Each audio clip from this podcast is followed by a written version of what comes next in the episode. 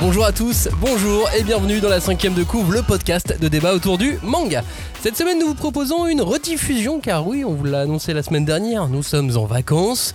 Par conséquent, on vous propose euh, deux rediffusions pendant euh, deux semaines, et la première n'est autre que celle dans laquelle nous avons invité Renaud Lemaire. Renaud Lemaire a partagé euh, une heure avec nous. Renaud Lemaire, c'est l'auteur de Dreamland. Et si on reparle de Dreamland en ce moment, c'est parce que ça y est, un animé a été annoncé. euh, c'est un animé qui euh, sera diffusé ou qui est coproduit, faut tout n'est pas très clair encore pour nous, par euh, Anime Digital Network, par ADN, la, la plateforme qui fait face à Crunchyroll. Et par conséquent, un trailer est arrivé. Et ce trailer a déjà fait beaucoup parler. Mais c'est pas le sujet de cette émission puisque c'est une rediffusion. On va vous parler de Dreamland avec Renaud Lemaire et on va surtout parler de Renaud Lemaire avec Renaud Lemaire. Car si vous avez euh, raté cette émission en octobre 2020 quand elle est sortie, eh bien c'est le moment, c'est le moment de la réécouter. Et justement à l'époque, Renaud Lemaire, vous verrez ça un peu en fin d'émission, nous parlait déjà d'animation et du fait que c'était impossible pour un auteur de refuser un, un projet d'animé. Vous écouterez ça euh, tout à l'heure, mais là vous avez une heure, une heure avec Renaud Lemaire. Passez une bonne émission et on vous souhaite bien évidemment de très bonnes vacances. Générique. On ne pousse pas, s'il vous plaît. On ne pousse pas, c'est inutile. Le public n'est pas autorisé à assister aux épreuves éliminatoires. Moi, je crois que je pourrais être un très bon ninja. À quoi vous jouez L'heure est grave, c'est pas le moment de faire les guignols Mais on n'a rien d'autre à faire, on peut pas sortir. On va leur faire notre attaque secrète L'attaque de la Tour Eiffel, ils vont rien comprendre Et il faudra aussi parler des dessins animés, notamment des dessins animés japonais qui sont exécrables, quoi, qui sont terribles. Oh, this you crazy mother.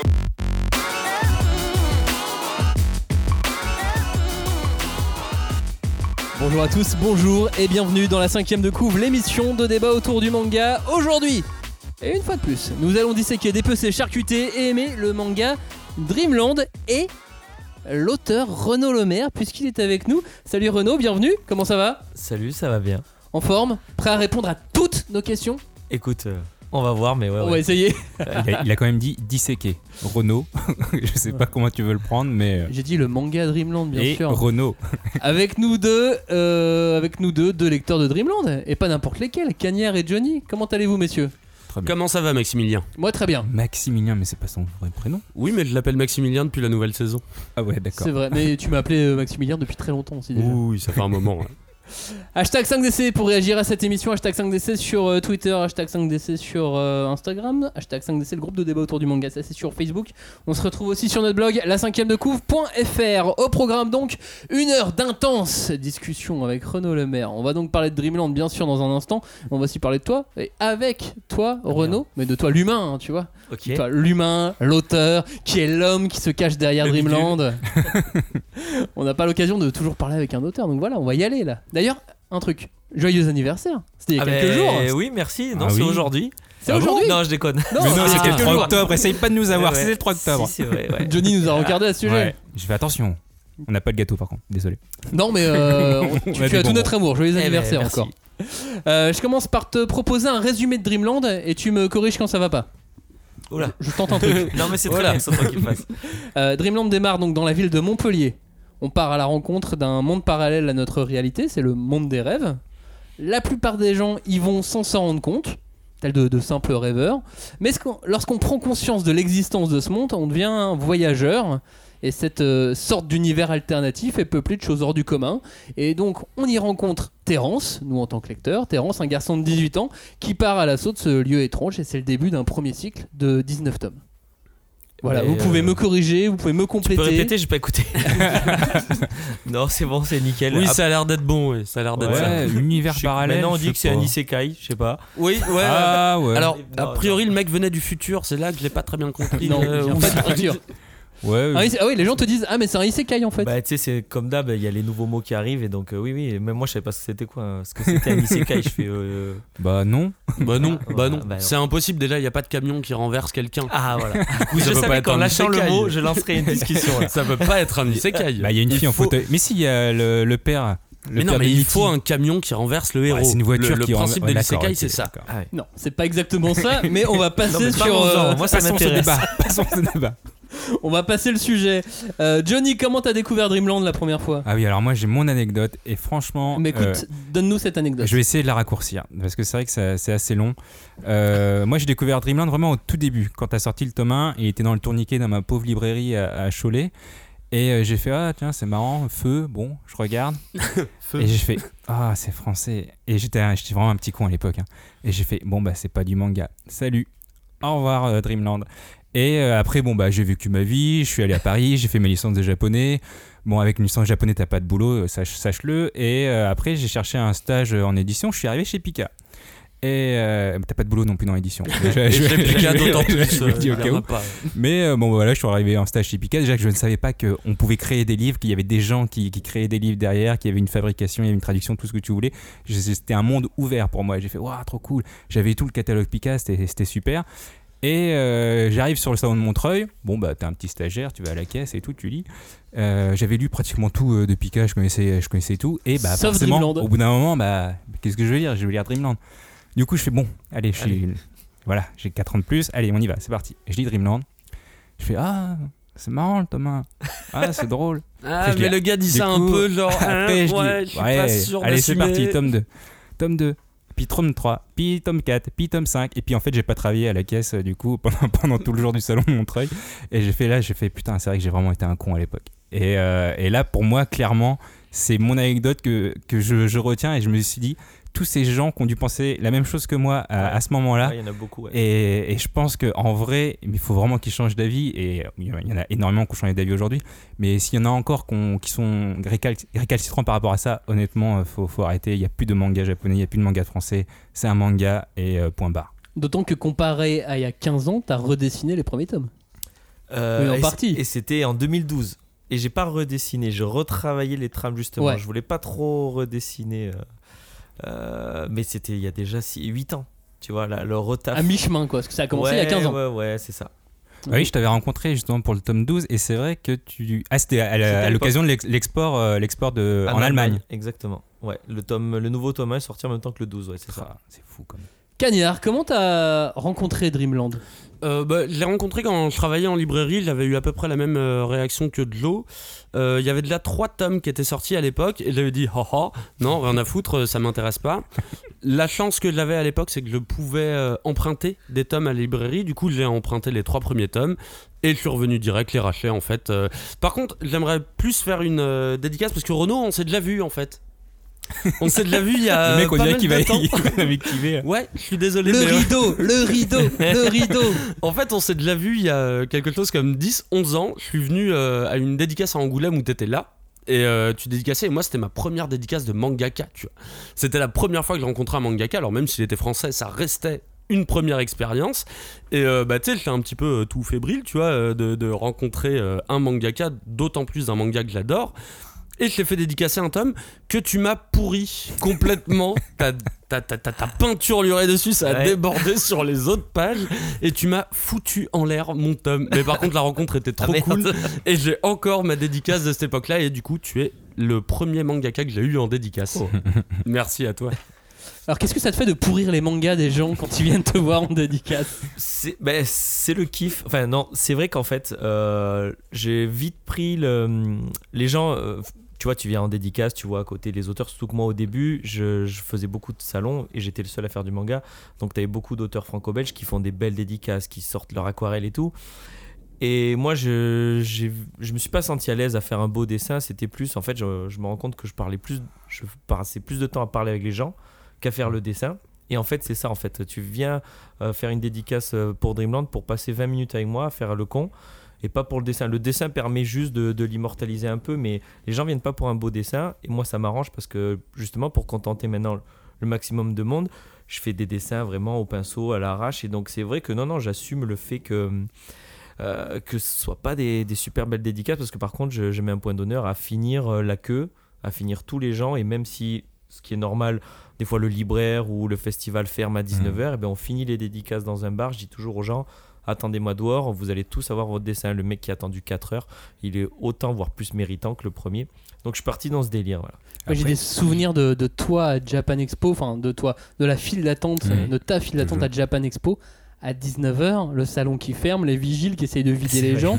Toi qui fais non Ah non, mais c'est devenu, euh, c'est devenu un truc récurrent. Chaque année à, Ja- à Japan Expo, ils envoient, tu sais, il y a, il y a les- par les gilets, tu vois la, tu vois la hiérarchie des, des mecs de Japan. Au début, ils envoient les petites nénettes aux gilets rouges. elles viennent pour essayer de réguler le truc, mais en fait, elles sont fans, donc elles restent. Après, t'as un mec, un mec au gilet vert qui vient, que euh, bon, il faudrait, il fait oui, oui, on finit. Puis lui, en fait, il reste parce qu'il voit que c'est rigolo. T'as le mec au gilet bleu, puis le dernier, euh, c'est le gilet noir qui fait. euh, C'est le voilà, mec en gars, costard, euh, c'est euh, la ceinture de karaté. je sais qu'ils ont un, un brief, euh, un débrief avant en disant bon ben le stand Pika va falloir aller mettre un, un petit stop, Ouais. mais franchement ils jouent le jeu parce qu'on gratte toujours deux heures. Bah. Des fois ça ferme à 18h30, à 20h on est encore à.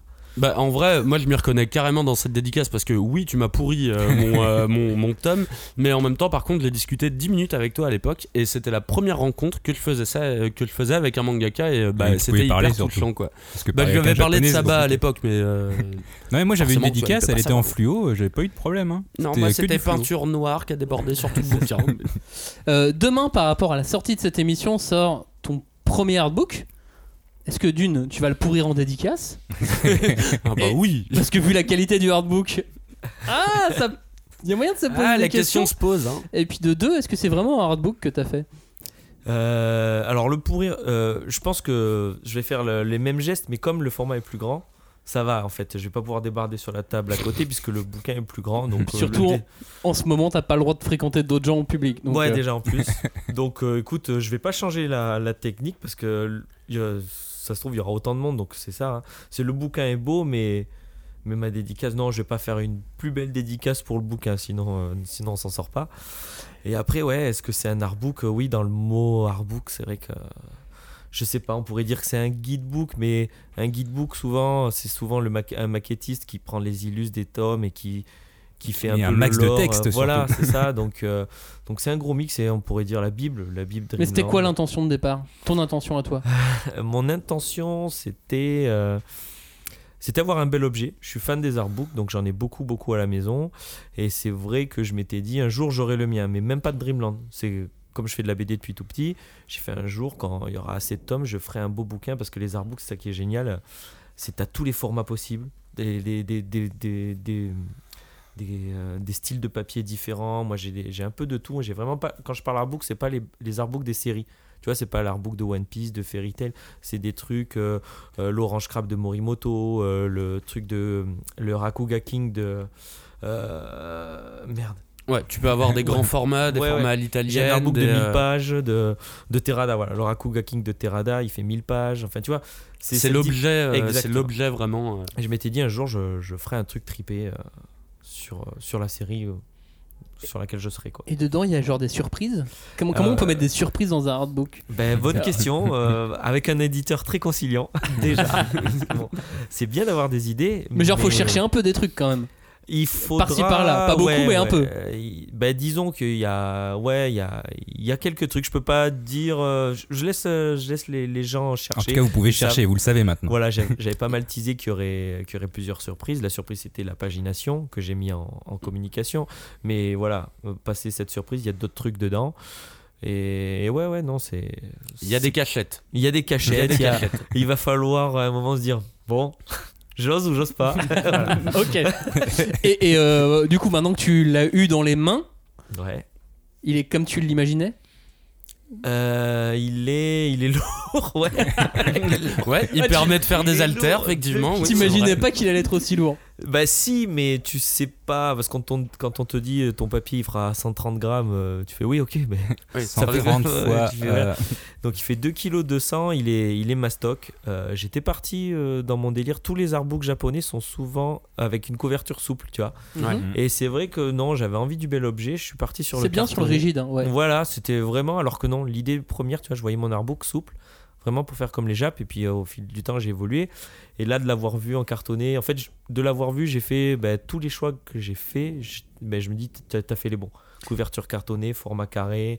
Jaquette euh, réversible. Voilà, tout ça, c'est ouais, c'était vraiment, j'étais comme un, comme un gosse, hein, clairement. euh, euh, quand j'ai un tome qui sort, j'attends pas cette sortie parce que le tome, tu racontes une histoire. Tu sais ce qu'il y a dedans, qu'on aime ou qu'on n'aime pas. Après, tu sais que Pika, ton éditeur, il fait du bon taf, donc tu vas pas vérifier l'impression.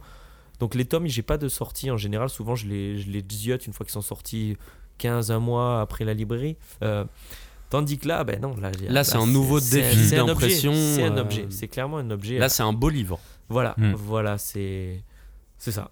Et la couverture sur la jaquette est magnifique. Merci. Mais laquelle? Alors, la, couverture euh, sur le, sur le carton, quoi.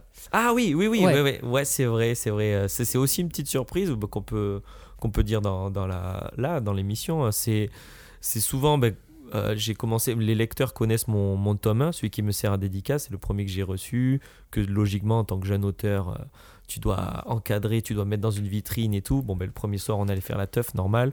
Ma soeur, elle, renvire la- elle renverse la bière dessus.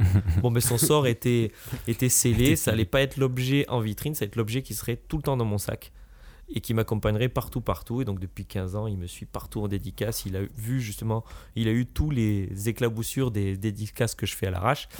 Et du coup, on s'est dit, euh, c'est devenu un peu le Graal pour le lecteur qui, qui le respecte. hein. Tu vois, je peux aller manger, le laisser sur la table. souvent, souvent, on me dit, mais Renaud, laisse tes affaires. Tu laisses tes affaires, tu vas te faire carotte et tout. Tu fais, mais jamais de la vie. Les gens, ils sont là. Ils vont le prendre en photo, vont le prendre dans les mains, mais t'inquiète, il va rester là. Mais c'est tellement une histoire à la française. Je veux dire, son tome 1, il y a de la bière dessus, Ouais, tu c'est vois. ça. C'est pas au Japon que ça peut arriver, ça. tu Ah, vois. non. c'est vraiment en France. euh.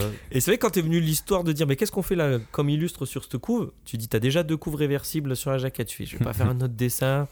C'est redondant. Je fais, ben, on va faire. euh, Et si on scannait, euh, on scannait bien le, le premier tome, euh, que ce soit le recto, le verso et la tranche et tout, et que limite chaque lecteur ait son mon tome 1 à la maison. Donc, euh, donc voilà. Superbe couve. Pendant euh, ces deux dernières semaines, il y a Johnny intensément qui a lu les 19 tomes d'une traite. Ah oui, c'est vrai. Ah, Ah, en vrai, je m'étais arrêté. au- meilleures non, conditions. mais je m'étais arrêté au tome 12. Et c'est vrai que moi, je suis, je, suis ma- je suis arrivé à un âge, 30 ans, où je veux enchaîner. Je veux enchaîner, je veux pas attendre un an, 6 mois, etc. Et je m'étais arrêté au tome 12. Je me rappelle, tu m'avais dit Oh, mais non, mais faut que tu lises le tome 12, vraiment, il, il est super cool. Je fais Ouais, je vais le lire. Puis finalement, je l'ai lu là. J'ai fait, euh, j'ai recommencé du, du premier et après euh, avec la nouvelle édition. Et j'ai tout lu d'un coup. Et donc, on- à la fin du tome euh, 19, c'est la fin d'un cycle. Et t'avais gardé ce truc de tous les 5 tomes, je fais un truc déjanté. Est-ce que le tome 20 sera un truc déjanté? Euh, alors déjanté, en fait, euh, c'est vrai qu'on dit c'est souvent un tome spécial et tout. En fait, c'est plus que j'avais envie de créer. Euh, ce qu'on a, on a tous plein de mangas dans notre bi- bibliothèque et et il y a des tranches. Et moi, je suis un raconteur d'histoire. Je m'étais dit euh, très tôt, et si je crée une narration même dans la numérotation en fait, C'est, euh, juste pour pour Mhm. le kiff, de se dire, bah, tiens, tous les 5 tomes. Donc j'ai pris le multiple de 5 tu vois, pour que ce soit tous les 5 tomes. Je pars en vrille euh, narrativement. Je suis quand même quelqu'un qui lit beaucoup de BD 1D.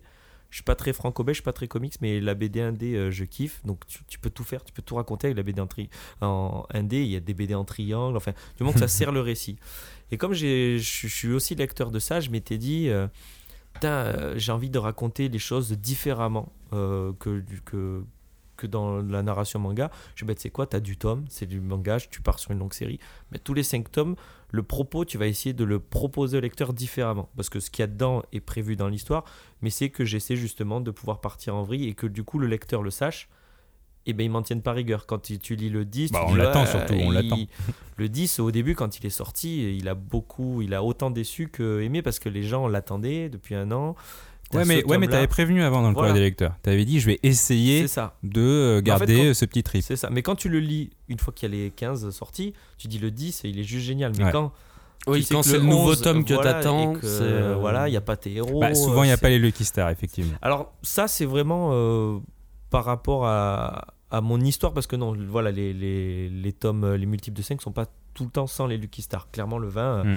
y aura les Lucky Stars. Donc, c'est vrai que j'ai réfléchi à une forme un peu, euh, un peu particulière. Bon, là, le 20, le 20, normalement, aurait dû être le 21. Parce que j'ai tout décalé, le 19 Ouais. s'est renchaîné, euh, voilà. Donc, euh, donc là, j'ai essayé de, vous- de faire une structure un peu particulière. Là, c'est plus éditorialement, où j'ai demandé des trucs à Pika pour un manga, ils m'ont dit ok, donc vous verrez. Donc il est spécial dans la, dans la forme, pas dans le fond, moins, moins qu'un 15 ou un 10 par exemple. Ok. C'est plus le, le 22. Ah, Non, alors, voilà. donc ça se Alors, décale. attends, le ça se décale. encore, Ah, plus- alors là, on- on est- ça se décale encore. Ça on se en décale. reparlera sur, euh, sur un moment quand tu arrives à 200 chapitres, tu fais plus l'histoire. Persos. Et donc du coup, bon, enfin voilà. Mais le Et 21 le 22, je peux vous dire, on se donne rendez-vous. Il est trop chelou et il a été déjà négocié avec Pika il y a, il y a un an. Parce que ça devait être le 20. Et le 22, vous avez. Ah ouais, c'est trop bizarre. Mais le 21 est normal. Le 21 non. Ouais, entre Ok. Non, c'est juste On voilà, a pour 20-21 savoir. pour se remettre dans le Ouais, bain. mais cherche pas. c'est- On a parlé du hardbook, on a parlé de ce tome 19 et de la fin du cycle, on a parlé donc du premier tome. Quand tu, tu regardes un peu de loin tout ça, c'est- est-ce que tu es là où tu imaginais aller? Euh, non, pas du tout. Euh, ce que je dis souvent, c'est j'ai écrit le premier chapitre et le dernier, comme ça tu sais où tu vas, j'ai la fin de mon histoire. Il n'y aura pas de surenchère euh, avec un pseudo succès ou quoi. C'est ma façon d'écrire depuis tout petit. Tu crées un personnage, tu lui donnes sa vie, tu crées tes rangs. C'est ben, à un moment pour te détacher de ce perso, pour dire il fera sa vie, il faut que tu lui écrives sa fin. C'est comme ça que moi, je crée mes persos. J'ai besoin de savoir où je dois les amener. Mais en même temps, t'écris pas toute la série, donc tu te laisses beaucoup, beaucoup, beaucoup de part d'impro parce que t'as tes arcs. Moi, j'ai mes grosses parties, ce que je disais. Là, j'arrive à la fin de la première partie. Je dis pas combien il y a de parties, mais le nombre de parties ne change pas. Les tomes vont, risquent de changer, euh, le nombre de tomes, mais le nombre de parties, il est calé. Après, ce qu'il y a dans les parties est un peu écrit, les arcs, les gros arcs. Mais c'est extensible, réductible Ben en fait c'est ça, c'est que là tu vois je suis arrivé à la fin de ma première partie, la Celesta Fest, il se passe un milliard de trucs et à un moment t'es plus maître de tes personnages. Je trouve quand tu arrives à bien les écrire, enfin pas bien les écrire, parce que ça voudrait dire que genre j'écris bien, mais quand ils arrivent à vivre sans toi, eh ben il suffit que je mette Savane et Saba accoudés sur un bar et en fait ils me racontent l'histoire. J'écris j'écris rien en fait. Ouais. Et, et du coup, je suis arrivé à la fin de cette, euh, de cette première partie où il fallait faire le bilan. Bon, qu'est-ce qui s'est passé dans la Celesta Fest où il y a eu un milliard de trucs, quoi. Il y a eu un milliard de persos. Ah ouais. Et en fait, la deuxième partie, là, que, qui commence avec le vin, j'avais écrit deux gros arcs très importants. En fait, comme se finit la Siesta Fest, il y a trois arcs qui se sont rajoutés dans les deux que j'ai jamais écrits. Que mes trois arcs Donc on est, à, on est à 5 arcs. On, là, est à- on euh. va être à 5 arcs dans la seconde partie. C'est pour ça que je dis waouh. Mais en fait, et toi, quand tu es créateur, c'est trop grisant parce que là, ce que j'ai écrit, c'est que c'est les persos qui me racontent l'histoire et en fait, c'est trop ouf. Parce que par exemple, euh, le tome 17, La mort de Midas, c'est une impro en fait. Il devait jamais mourir, le mec. Bah Et non, il était trop Ah ouais fort. Non, c'est ça Bah, en fait. il était niveau 6, il pouvait pas mourir le et gars. c'est pour ça. Et en fait, comme je l'avais jamais écrit, tu vois, je te dis, j'ai écrit la fin de Dreamland, mais j'ai pas créé la mort de ce mec, de cette créature. Et en fait, le fait qu'il soit mort, et bien là, comme on est avec le bilan, on arrive après, c'est ça fait, ça, ça, ça engendre beaucoup de choses. Et des choses super intéressantes. En Ah fait, bah, il est putain, plus important sent, mort. On mais- sent pas du tout le côté improvisation Non, sur la mort de ça. Midas parce que justement on a l'impression que tu as toute une dramaturgie qui arrive dans le récit Mais- qui mène à la mort de à la mort de Midas comme si c'était prévu en fait depuis euh, Mm. depuis pas mal de temps. Du coup Mais tu me déçois là. Mais non, mais, mais en dire fait, que t'as improvisé ça. tu- non, c'est exactement ce que je. Ben, c'est, c'est parfait. C'est, c'est quand je te dis quand. Euh, quand les persos ils font l'histoire, tout, tout découle. Par exemple, Toro Picana, c'est une grosse impro, je l'avais jamais créé. Putain mais eh, on l'attend Eh ben mec, voilà, on l'attend depuis longtemps. Mais il y a Diego maintenant. Mais du coup, euh, donc tes personnages peuvent totalement t'échapper. il m'échappe en fait. C'est qu'il faut avoir la maîtrise de son univers et, et pour éviter de partir en couille. Et en fait, en même temps, j'en sais rien. Peut-être dans 5 ans, je pars en couille. Euh, donc je sais pas où on en est. Là, pour l'instant, les lecteurs me disent que c'est bien géré, comme on vient de parler pour le tome 17 pour Midas. euh. Mais oui, là, ça y est, je suis. euh, je souhaite à tous les poteaux auteurs. je suis à 200 chapitres avec les mêmes persos. Tu fais plus rien en fait. C'est que du kiff. C'est c'est une escroquerie le Tu truc. les fais kiffer. euh, bah, justement, au niveau des personnages, euh, moi, là, en lisant le, le- le tome 19, j'ai vraiment l'impression que, euh, en tout cas, au niveau des quatre, euh, des, des quatre persos principaux, j'ai l'impression que chacun, ils ont, ils ont atteint une espèce de, de- de- de maturité narrative, une, une espèce d'étape, une étape qu'on peut avoir dans le shonen ou dans n'importe quel récit, qui fait que, moi, j'ai l'impression qu'ils sont passés à l'âge adulte un peu. Et euh, d'ailleurs, je félicite pour un des arcs, un des passages dans, dans, dans, les, dans, les, dans les derniers tomes où on les voit tous avoir des espèces de réalités alternatives, où on voit Savane qui finit seul. Et euh, enfin, je trouvais que c'était déjà génial et hyper risqué de faire ça. Mais du coup, là, moi, en tant que lecteur euh, gros, euh, gros fanboy, je me demande. Qu'est-ce qu'on fait maintenant avec, euh, avec des personnages qui ont, j'ai l'impression, atteint leur euh, maturité adulte alors que c'est censé être des ados. C'est des, euh, c'est des ados dans le récit. Comment est-ce qu'on peut encore les faire évoluer d'un point de vue psychologique maintenant qu'ils ont déjà atteint leur maturité? Bah en fait, bah, bah là, tout ça, ce que tu dis, c'était une impro aussi. hein, le- Ah bah putain, mais arrête euh, Un pro total. En Mais fait, en je fait- fais de l'improvisation. Je ne suis pas mon Impro, à la base, c'est un tableau Excel. C'est- C'est ça va vraiment ça- au hasard. crale, vous prenez des scènes à chaque fois. mais- Non, mais c'est trop bien. Ben oui, mais en fait, euh, ils ont pris de la maturité, mais en fait, quand tu regardes la Celesta Fest, ils ont été très spectateurs. en Oui, fait. oui, oui, Mais C'est complètement. la première fois que tu as un gros arc sur 10 tomes où tu as les héros, ils sont pas acteurs. Et donc, c'était normal, à force de regarder ce qui se passe, les enjeux, ben, au bout d'un moment, tu as des décisions à prendre. Ben, soit tu as la maturité de, de voir ce qui s'est passé et de prendre tes décisions selon, soit non, mais après il faut les assumer. Donc en fait, c'était logique qu'ils arrivent à cette pseudo-maturité, mais c'est une, pseudo, c'est une maturité du moment. En fait, moi j'écris les persos comme si c'était nous, en fait, c'est normal. tu vois. D'accord. Et donc en fait, euh, tu vois, c'est, je trouve ça débile, enfin débile non, le mot est, de dire, de donner un caractère à un personnage. Quand tu regardes toi, ta vie ou tes potes, tu as un caractère selon avec qui tu es, selon la situation. Hmm. On peut très bien être quelqu'un qui a le leadership avec un groupe selon telle situation. Tu peux être très bien le mec réservé ou quand t'es avec tes beaux-parents, t'es poli, t'es machin. Tu vois, on n'est on n'est pas que, que- on n'agit pas de la même façon tout le temps en fait. Donc c'est une maturité d'instant. De, C'est exactement. À, à C'est l'instant T, euh, voilà. au tome 18-19, ils ont décidé de prendre cette décision-là, ce qui les fait pas forcément euh, Non, ça peut changer. grandir, mais à l'instant T, ils ont pris cette décision-là. Bah, du coup, ça me ça m'entraîne vers ma, ma prochaine question parce que, mine de rien, Dreamland, et j'adore ce manga, mais putain, c'est un des mangas où on voit le moins les héros se battre. Alors, déjà, pourquoi? Pourquoi tu nous fais aussi mal ça, c'est, parce qu'on aimerait beaucoup euh, les voir plus se battre, mais je me pose la question. Est-ce qu'il n'y a pas une sorte de, de- de- de déconstruction du perso, euh, du perso shonen dans sa quête de puissance? Je pense à Savane, qui lui est excepté à ça parce que Savane recherche vraiment la puissance, et lui trouve que c'est un perso qui a une, une, euh, une vraie avancée shonen où il descend dans les temples, il gagne de la puissance et compagnie, Mhm. mais au niveau des autres persos, j'ai l'impression que tu cherches plus à les faire mûrir qu'à les rendre forts. T'as la bonne analyse, mais en fait, tu te trompes sur d'entrée de l'intitulé où ben en fait, c'est pas un shonen Dreamland en fait. Ah, et bah voilà. Ah bah oui, c'est bon. Sur 19, 19 tomes, il y a plus de 4000 pages et c'est vrai que Terence, s'il se bat à 30 pages d'affilée, mais c'est qu'en fait, si tu regardais les BD que j'écrivais à 10 ans, c'est les mêmes en fait. J'ai toujours ancré une réalité et un monde extraordinaire, que ce soit avec les dieux, les machins. Et donc c'est pour ça qu'avant qu'on mette des étiquettes shonen dans les années 2000, mais j'écrivais des histoires, ça faisait 10 ans. Et en fait, c'est ça. C'est comme je te dis, c'est les persos qui font l'histoire.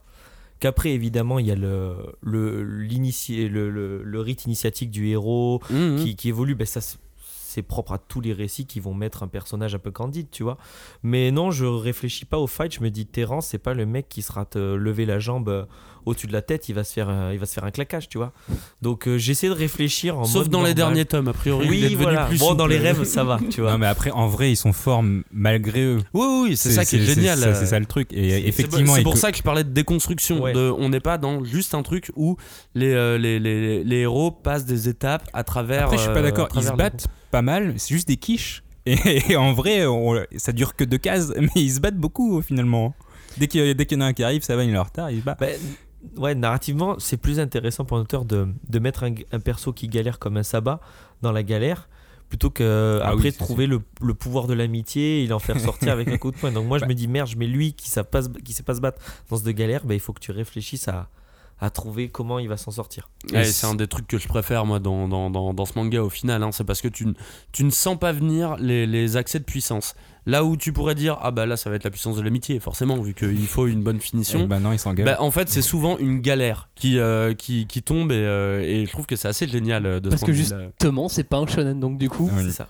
En tout cas, sur cette histoire de Dreamland, tu l'as toujours dit, ça serait euh, au-dessus de 10 tomes et en dessous de 60.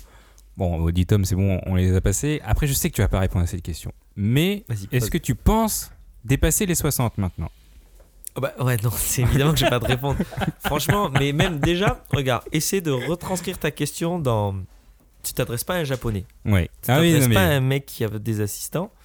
Euh, Quoique, bon, c'est que imagine 60 tomes, euh, ça va être très très loin. Même si, évidemment, Dreamland, c'est une série ambitieuse. Hmm. C'est pour ça que quand je disais ma réponse entre 10 et 60, c'est que euh, ça sert à rien de faire, euh, Oui. de, de faire croire que ben, y en aura moins de 20. Non, c'est très très ambitieux Dreamland. Je découle, euh, j'ai décrit un, un univers. Il y a, y a- je comprends le côté shonen parce que il y a quand même ce côté créature. Donc évidemment dire que 20 tomes, mais après partir dans les 40, 50, 60, euh, j'entends que l'univers, Mm. si tu le compares à tous les shonen que tu lis, ben oui.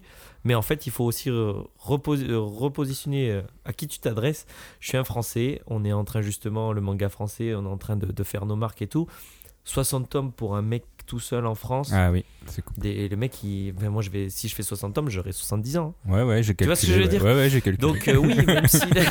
ah bah oui, j'ai vu Papy Savane, en fait, je pensais que c'était toi qui dessinais. Hein. C'est pour ça que. Mais, Mais il est trop cool, Papy Savane. non, il est il est trop cool. Après, moi, ma théorie, c'est Même y aura... quand il est triste, il est cool, tu vois. Même dans sa vision triste. Bah, en déjà, vrai, rien que quand est il marche, cool, en fait, quand il marche, tu, tu, Ouais. tu le fais parler comme, comme Mais Tortue grave. Géniale, en fait. Et tu sens le poids, tu vois, de ce qu'il a vécu et tout.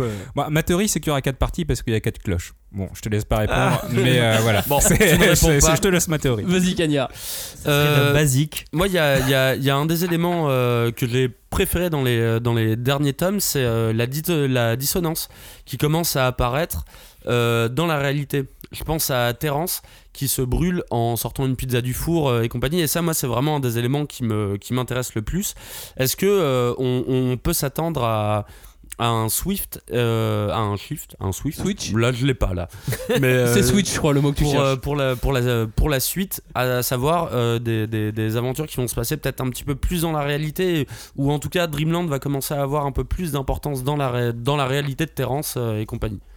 Bah, c'est clairement le caractère d'un Terrence qui est un, un loser dans la vie réelle et que dans Dreamland, il, a quand même un statut un peu imp- important, ne serait-ce que par la rareté de son pouvoir. Donc c'est tout, tout, le, tout le délire de l'histoire, dire à quel moment ce petit mec va se rendre compte que, ben oui, tu t'éclates dans Dreamland, puisque tu le vois, il, il, il, il se lève en retard, il a, pas, il a raté son bac à cause de Dreamland, il met peut-être euh, son couple en, en danger à cause de Dreamland. Et il sourit tout le temps. Voilà. Dans Dreamland, il sourit tout le temps, alors que dans la réalité, c'est pas forcément le cas. T'as as tout à fait raison. C'est vrai que donc c'est vrai qu'il y aura toujours la réalité dans Dreamland. Ça fait partie de l'ADN de la série. Euh, maintenant, ouais, c'est un peu ça. C'est clairement le, le fil conducteur. C'est jusqu'à quel point euh, le mec va perdre pied. Et est-ce qu'il va le perdre ou pas le Ouais, voilà. Là, je suis pressé. Là, Voilà. là je suis pressé. Mais t'es pressé aussi de voir jusqu'à quel point il peut être stupide. Ouais, parce que c'est sûrement l'une des premières choses qui m'a fait adhérer euh, à Il est naïf. Il est naïf. C'est le. alors, c'est alors je le dis avec mes mots. Hein. Non, mais vas-y. Mais euh, j'adore les personnages stupides dans le manga et vraiment stupides à l'extrême. Je pense à One Piece euh, avec euh, Luffy, euh, Zoro et compagnie. Je pense à Beelzebub où ils sont tous plus bêtes les uns que les autres. Je pense à Ranma 1,5 où c'est la même. En fait, moi j'ai vraiment une fascination pour les héros stupides et à quel point on peut aller au bout de la stupidité d'un perso. Pour toi, c'est qui le voyageur numéro 1 de la stupidité de Dreamland?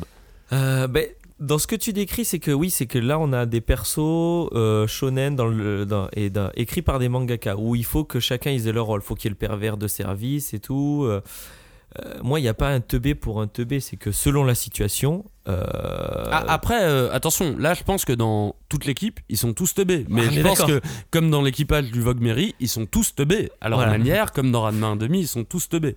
C'est juste lequel pour toi est Et- le plus. euh, le, si, je, plus stupide si je devais en dire un, c'est Saba, mais parce que c'est le plus humain. Ouais, Ouais. j'aurais dit aussi. En fait, il nous re- c'est celui qui ressemble à. Il est peureux, il va ouvrir sa bouche, il va dire ouais, ouais, mais en fait, il va se rendre compte que.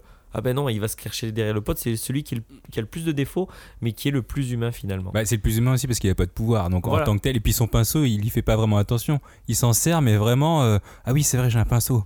Hop, et il le met, mais, mais en vrai, il a pas de pouvoir et c'est un humain dans le des gens qui ont des super pouvoirs.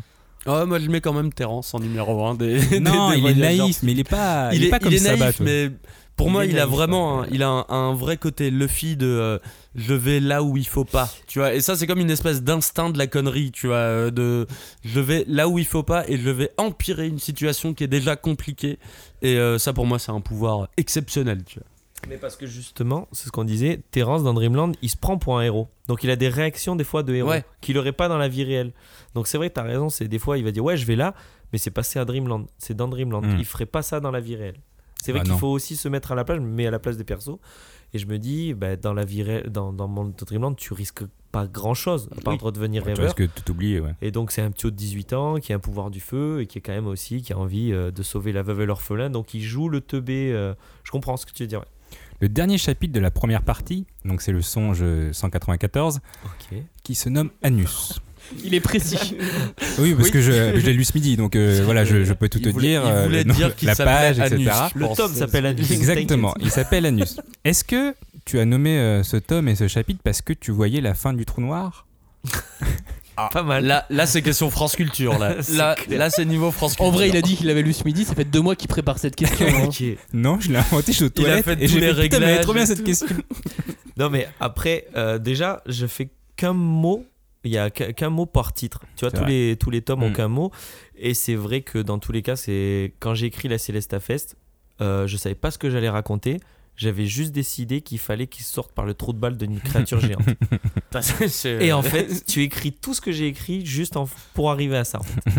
donc, euh, donc oui, c'était vraiment une, une envie d'appeler mon tome Anus. D'ailleurs, euh, il y a eu des, pas mal de discussions avec l'éditeur qui fait oh, ok, d'accord. Euh, normal, je suis ben, c'est pas un gros mot, c'est dans le dico. Non, non, a- puis il y avait d'autres mangas hein, qui s'appellent Anus Mais j'avoue, c'est ma pas, petite hein. fierté parce que Et t'ont demandé s'ils devaient le blister ou pas au cas où. c'est ça. J'ai, que ça représente bien Dreamland en fait. C'est ce côté un peu. euh, je m'impose pas de limite, mais je suis pas un- quelqu'un qui, qui veut tracher pour tracher. Tu vois, c'est, c'est juste logique. T'appelles pas ton Tomanus pour faire style. C'est t'as lu le bouquin, Mm. t'as lu la fin, tu fais bah oui, ok, d'accord. Et puis La- même la fin, euh, la, la, la, fin de ce fight, enfin, ils finissent tous à poil.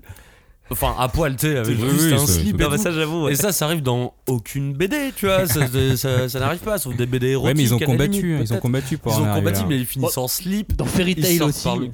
Ouais, c'est autre chose. Ah, euh, Vraiment, il y a qu'une Là, c'est voulu. Et, Ouais. donc, et donc Zeros. Ah oui, non mais, Mais- mais voilà. c'est le but du mets- manga aussi. c'est pas pareil. Et est-ce qu'on est prêt pour maintenant pour la deuxième partie? Parce qu'à la fin du tome euh, 19, tu, tu dis ah non mais vous êtes pas prêts là les gars. Ben, en fait, c'est parce que euh, la première partie était écrite et je savais que c'était la plus dure, la plus bancale euh, narrativement à faire accepter à justement des lecteurs euh, lambda de manga.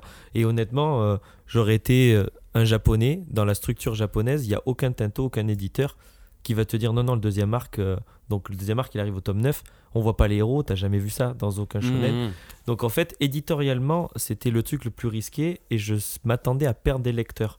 Et comme j'en ai pas perdu et qu'au contraire, c'est pour ça que j'ai dit c'est la partie la plus bancale et elle a fonctionné en fait. Donc je me dis ben pour la 2 vous êtes pas prêts, pas prêts parce que ça va être encore plus ouf.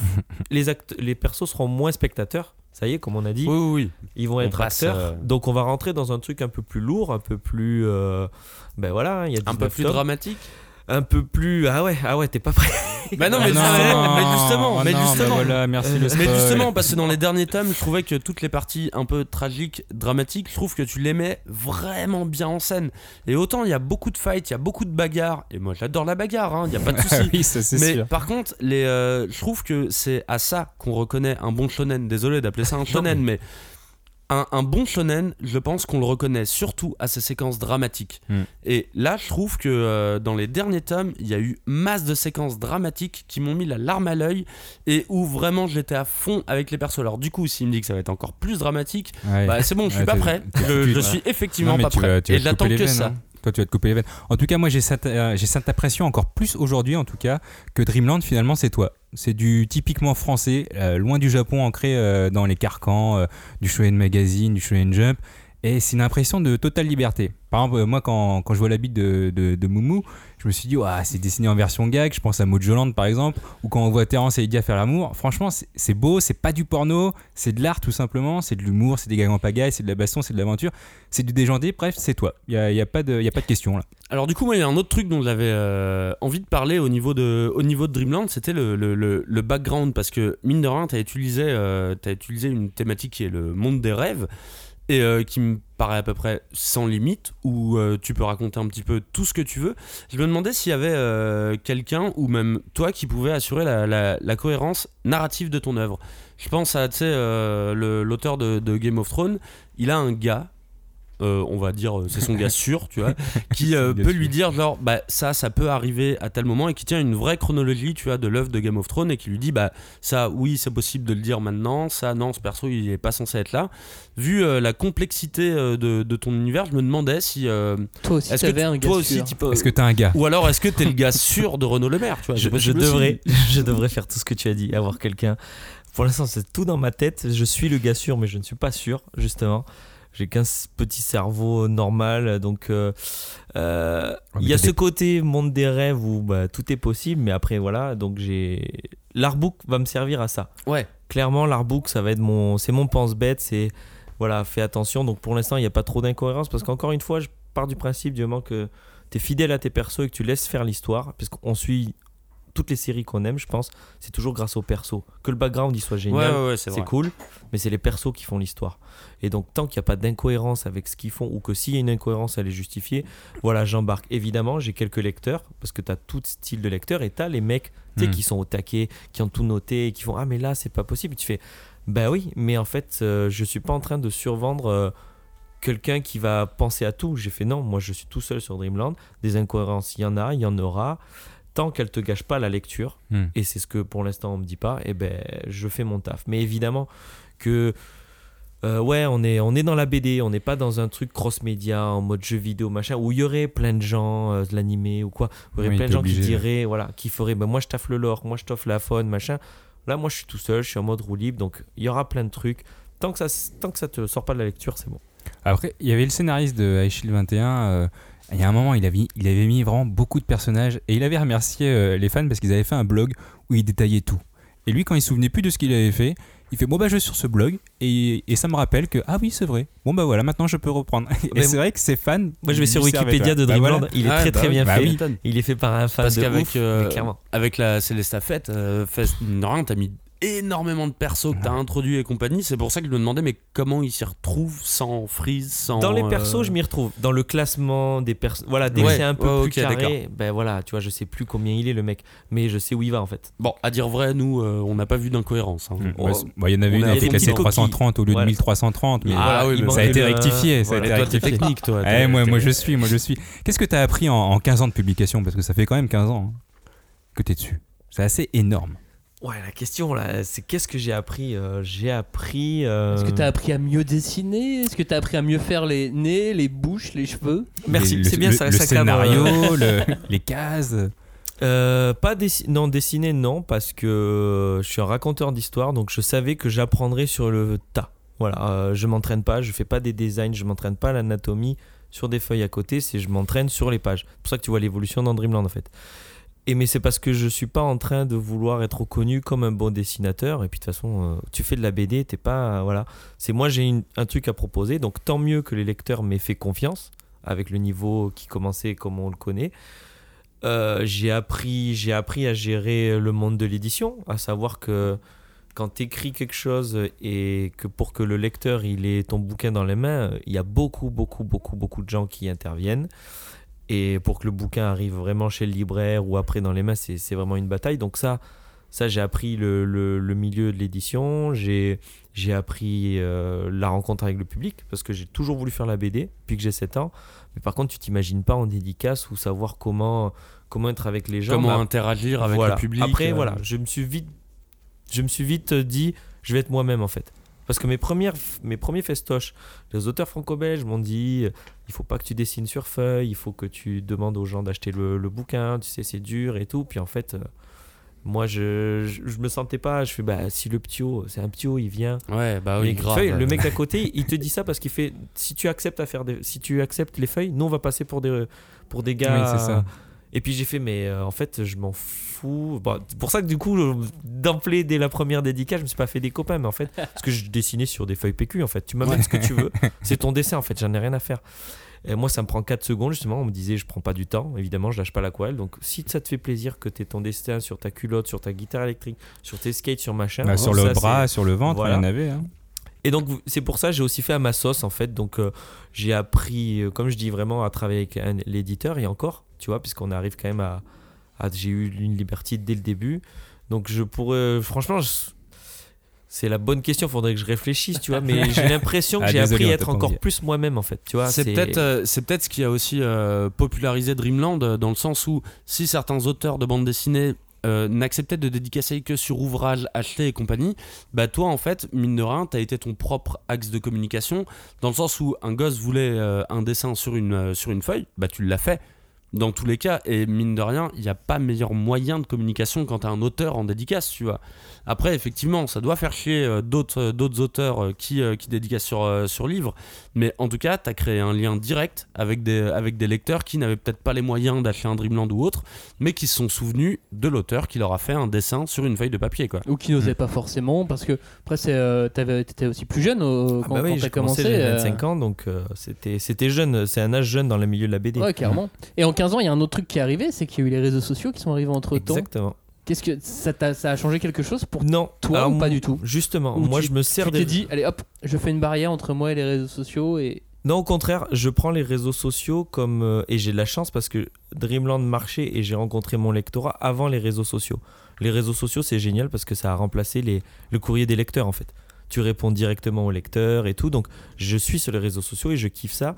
Mais disons que j'ai pas cette pression de la course au like. En fait, euh, je n'ai pas besoin des réseaux sociaux pour vendre, pour faire ma com en fait. C'est juste pour avoir une interaction avec les lecteurs. Pour ça que, voilà, là récemment sur Twitch, euh, tu vois, si j'ai je supprime ma chaîne dès que j'ai trop de gens et tout. euh, c'est juste parce que c'est un kiff, parce que j'ai pas besoin de follow, j'ai pas besoin d'être, d'avoir euh, 15 000 gens sur Twitch pour vendre mon bouquin en fait, tu vois. c'est pas mon lectorat a été gagné avant les réseaux sociaux. Aujourd'hui, je pense qu'un jeune auteur, clairement, il faut qu'il soit là, il faut qu'il soit à la recherche du like, même si, même si un like n'est pas un tome vendu. Euh, moi, j'ai eu de la chance que Dreamland ma- a, marche, a marché avant. Voilà, je Ouais. dis pas qu'il Toi, soit sorti avant. Oui, mais Mine de t'as bénéficié du, du bouche à oreille. Et après, non, non, c'est que ça. Il n'y avait pas que ça, parce que toi, tu as tout misé au début parce que tu as fait énormément de festivals. Tu les as Exactement. tous faits. Ouais. Quand, euh, quand Dreamland Ah est oui. sorti, tu faisais tous les festivals, t'en faisais 60 par an, c'était euh, C'est exactement ça. on avait le droit de sortir de chez nous. Oui. À cette, Voilà, à cette époque. un temps, avant. euh, Une autre Avant. époque. Alors, je voudrais juste revenir sur un truc. Tu supprimes ta chaîne Twitch régulièrement? Alors régulièrement, c'est que, que t'as dit, t'as dit ça comme ça, comme si ça avait l'air naturel. euh. Oui. Ben, c'est ça, c'est que moi je fais Twitch, j'ai découvert ça avec le confinement, les dédicaces manquent, le, le, le rapport avec le lecteur manque, et j'ai trouvé, j'ai découvert ce truc, c'est une drogue, parce que tu Twitch 5-6 heures, tu chatchouilles avec les gens, tu travailles en même temps, donc tu joins l'utile à l'agréable, mais je me suis rendu compte, d'ailleurs on le voit à l'émission, dès que je commence à dégainer, je parle beaucoup, et donc en fait, euh, dès qu'il y avait une question, je parlais, et il y a plein de gens qui me posaient des questions que j'ai vues après. Donc j'étais frustré, il y avait trop de monde, alors qu'on parle d'une petite chaîne, hein, il suffit, à 1500, c'est ingérable pour moi. Ils sont 70 dans le chat, c'est pas possible. Ah oui, t'as paniqué. euh. Ah ouais, en fait, Je je leur disais, je fais. D'ailleurs, quand tu voyais le l'abonnement, tu sais, quand, t'as le... quand tu t'abonnes, il y a marqué merci, tu contribues à la suppression de cette chaîne. les gens ils font, mais qu'est-ce qui se passe? Et puis les mecs ils disaient, mais arrête de follow, ils vont supprimer la chaîne. Et Il s'est mis en mode quoi? anti- Ouais, mais je veux le Virus et voir, je veux le voir moi quand même, c'est clair. dégueulasse. Et du coup, non, je disais, non, les gars, vous êtes trop. Il y en a pas qui veulent bouger. Ayez une vie. Il faut qu'on soit 5-6. En fait, moi, je voulais.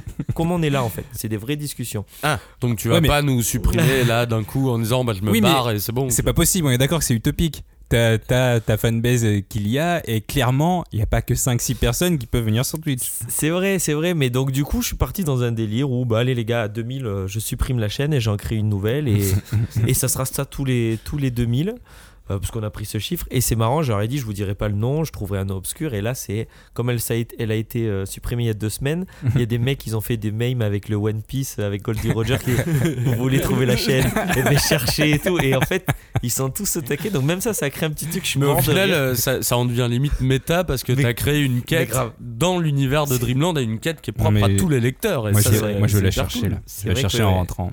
oui parce que tu crées ta chaîne c'est pas pour la supprimer normalement Alors, j'avais envie de revenir euh, sur les inspirations euh, dans, dans Dreamland. J'ai entendu euh, plusieurs fois dire que t'étais pas un fan hardcore de manga, que ça faisait partie de ta, culture, mais pas que. Et que t'avais beaucoup d'autres beaucoup d'autres références. Et je trouve que dans Dreamland, ça transpire les autres références qu'on peut avoir au cinéma, aux séries, aux romans. Et du coup, j'avais envie de demander un petit peu, c'était quoi tes, tes, références qui, soient vraiment BD, romans euh, Comment on pourrait euh, es- eh, espérer créer un arbre généalogique des références à, à Dreamland? On peut partir à la limite que des BD ou que des comics euh, si tu veux, mais tu disais que tu lisais pas trop de comics. ouais comics euh, euh, pas trop euh, BD, BD, films, séries. euh, on ouais, va ouais, dire. Euh, BD, j'ai grandi avec l'école Petit Spirou. Euh, Putain, mais c'est génial parce que pour moi, mais à chaque fois que je vois Terrence, pour moi c'est le petit Spirou. Ah bah C'est encore vrai, plus quand il a 7 c'est ans. vrai, Bah, encore ouais, plus quand il a non, 7 mais ans. a hein. 7 ans, Vraiment c'est le même. J'ai fait les mêmes Ah yeux oui, et tout. c'est évident. Mais c'est ça, mais parce que déjà, il y avait une, une vérité euh, dans, dans les petites gags. euh, J'adore l'ancrage euh, l'ancrage de l'auteur. Donc euh, oui, après, enfin, euh, ce, qui, ce qui, par exemple, ce que j'aime, euh, on parlait de séries, c'est les South Park, c'est les Camelot, dans la rythmique des dialogues. Ah bah ça sent dans C'est voilà. Euh, C'est ça, une BD, c'est euh, un dialogue. T'as beau savoir l'écrire, s'il est mal rythmé, il n'y a, y a pas ce, y a pas ce côté. Surtout qu'on est en train de raconter des, des persos qui parlent. Tu vois, on n'est pas Ouais. en train d'écrire un truc. Il faut pas forcément chercher le bon français. Au contraire, je trouve ça super intéressant. Là, j'ai envie de faire un perso qui parle comme les mecs de la télé-réalité, tu vois. Ah, Qui fasse- Mais ouais, Oh parce que non, non, pas les Marseillais. si, non, au jour d'aujourd'hui, euh, ouais, je- Ah, Mais franchement, après j'ai une pote qui adore ça et du coup peut-être qu'elle pourrait commencer à Mais Mais c'est pas péjoratif, c'est qu'en fait, ça fait partie de la vie où tu parles avec des gens, ben on connaît Et de pas. la culture Et française. voilà. euh, Ouais, mais c'est des acteurs, c'est pas une Mais culture. oui, mais là. on s'en fout Non, parce que ça, des mais- Japonais ne pourront jamais le faire. Ah bah ça, c'est et c'est ce que j'aime bien dans Voilà. Dreamland, c'est le sens du dialogue. Et effectivement, euh, il y a un vrai rapport avec Camelot dans le sens Voilà. de ping-pong Exactement. entre les persos. Et euh, je trouve que c'est vraiment intéressant que toi tu puisses amener ça. Je trouve que Tony l'amène aussi dans Radiant. Il y a J'allais dire la même chose, c'est-à-dire que les deux mangas français qui cartonnent en France et dans, et dans toute la francophonie, c'est les deux mangas qui ont un sens du dialogue particulier et très français. Et qui sont intraduisibles. Mais c'est de la BD en fait. C'est Ouais, moi là je vois de plein de BD, jeunes ouais. auteurs qui m'envoient leur dossier où le niveau euh, il est il est ouf. Et puis tu lis tu fais ben non mais en fait ton dialogue et en fait ils comprennent pas. Et là je vois que les jeunes auteurs ils comprennent pas la différence entre narration et rythme. Narration, une narration ça veut dire qu'il faut que ta page elle se lise bien, que le lecteur il tourne pas euh, il revienne pas sur la page parce qu'il a pas compris. Aujourd'hui tous les mecs de 20 25 ans ils, ils savent raconter ils savent raconter une histoire euh, fluide. Ouais, ils savent Mais- storyboarder. Voilà, mais euh, après que ton tome 1 soit rythmé de façon à ce Ah, que le plus 2 dur. soit bien, c'est le rythme et, et c'est ça. On parle de rythmique dans les dialogues, on parle de rythme dans les scènes. Donc comme on tu a, on a South Park, on a quoi d'autre? South Park, Camelot, les Friends à l'époque qui, qui Ouais, qui ça tac, envoie. Tu vois. euh, sinon, euh, Un peu de, de, de roman peut-être de roman pas du tout. Pas je du suis quelqu'un qui, il y a pas d'image. euh, tu ça te saoule. Ah ouais, ça. Je sais que je passe à côté de pépites, mais non, j'ai Ah bah oui, besoin d'un visuel. Franco-belge euh, peut-être un peu Franco-belge, si je regarde, j'ai. C'est obscur, mais j'avais tous les Scrum Mustache. Je sais pas si ça parle. Ah non, moi j'avoue ça me parle pas du tout. C'était une des rares. BD franco-belges à l'époque euh, où il y avait une, un, vrai, un vrai cycle, une vraie série. C'est-à-dire le 1, si tu, lis, si tu prenais le tome 4, tu comprenais pas. Parce qu'il fallait lire le 3, le 2, le 1. D'accord. Et dans les années 80, c'était ouf parce qu'avant, parce qu'en plus c'était le même euh, modèle jeunesse et tout. C'est un- c'est plein de petites créatures qui viennent de l'espace, mais c'est-. Non, le Scrum Mustache, là, franchement, quand j'ai revu ma bibliothèque, je suis putain, mais ouais. Et alors, euh, qu'est-ce que tu regardes en série ces temps-ci? Qu'est-ce que je regarde en série? Euh, Là, en ce moment, je me fais The Boys. Ah bah, c'est du comics. Voilà. Et c'est du Ouais. comics avec des bonnes punchlines. Ouais, pour ouais, le j'avais, coup, j'avais les deux premiers, euh, les deux premiers comics. Les... Je trouve que la série va plus loin que le Oui. comics. Oui. J'ai l'impression. J'ai pas suivi. Pas de spoil, pas de spoil, j'ai Voilà. pas lu la saison 2. Euh, mais parce que voilà, il y a une co- c'est- je trouvais ça intéressant de voir le... les dommages collatéraux des fights des super-héros. Quoi. Ouais, Voilà, ouais, ouais. c'est- c'est- Bah, c'est surtout que les super super-héros sont super-héros que le nom, parce que Oui, le derrière, c'est pas C'est ça. une satire de notre société en fait. Ah hein. Clairement, les super-héros ils servent juste de, de package, mais. D'autant que dans la saison 2, ils mettent du politiquement correct et derrière le politiquement correct, ils cachent Mais un oui, il y a les sous-texte. manipulations, les machins. Ouais, mais Stop, ça c'est. Gartenis, ça, Stop, c'est Gartenis. Voilà. Bon. Bon, on n'en dit pas plus. De toute façon, euh, Johnny est inquiet pour toi. Ouais, il bah oui, parce que c'est vrai que euh, tu, tu- tu réponds facilement au moins à tous les lecteurs, donc c'est vrai que c'est une bonne source d'inspiration pour nous. On a appris que tu dessinais 12 heures par jour, ce qui est assez énorme, sauf le dimanche, t'es es à 6 heures, donc euh, ça va. On t'a trouvé un peu depuis que j'ai ma fille, ouais. Depuis que j'ai ma fille, ouais. Depuis que t'as ta fille, qui a 3 ans aujourd'hui, euh, j'abuse. Est-ce que t'es insomniaque et drogué ou, euh, ou est-ce que c'est autre chose? Est-ce que c'est toujours le cas T'es toujours à 12 heures plus 6 heures? Parce qu'en vrai, moi j'ai mon t-shirt que je veux bien faire dédicacer. Ah qui- yes qui est là. Ah. J'ai aussi le tarot, Ah donc je peux avoir toutes les cartes Il si est collector. Et euh, honnêtement, voilà. Est-ce que tu arrives à t'en sortir avec tout ça? 12 heures, 6 heures?